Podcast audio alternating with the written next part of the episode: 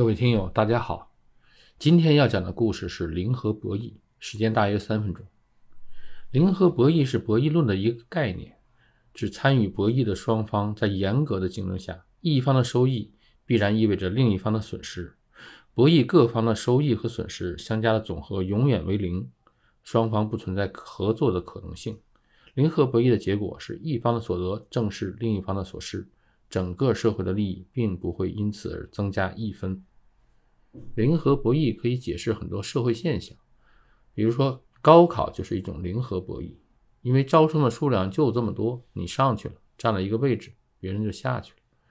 体育比赛也是一种零和博弈，我赢你输，没有第二个结果，所以比赛时我可不能让着你。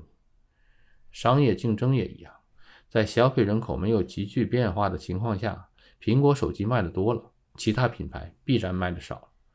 各个国家对不可再生的资源的争夺也是一种零和博弈。资源就这么多，是一个固定的数字，你拿走了一部分，我就少了一部分。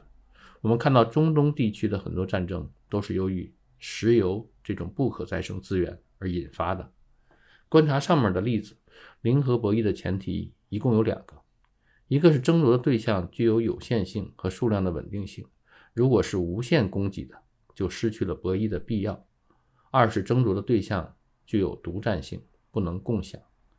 博弈策略除了零和博弈，还有双赢博弈。双赢的基本理论就是既利己又不损人。哪些事情是可以双赢的呢？贸易，贸易通过互通有无实现各自的利益增加，交换的是各自的竞争优势。这个竞争优势来自于局部的优势差异化。比如说，一国劳动力便宜，就可以用劳动力换取科技含量高的工业品；一国的科技水平高，就可以用技术换取他国的劳动力资源，或者凝聚着密集劳动力资源的低技术含量产品，比如服装、鞋、日用品。那么，零和博弈能不能转化为双赢博弈？有的零和博弈是可以转化的，办法就是解决供给，供给充分，就好比做出更大的蛋糕，蛋糕永远够分。从而减少了零和博弈的概率。举个例子，我们经常听到新闻说 GDP 增长率要保七，为什么增长率需要保持在百分之七以上？如果我们不把蛋糕做大，就不能满足社会各个阶层不断增长的对物质和精神财富的追求，在分配的时候就会出现零和博弈的情况，那是我们绝不愿意看到。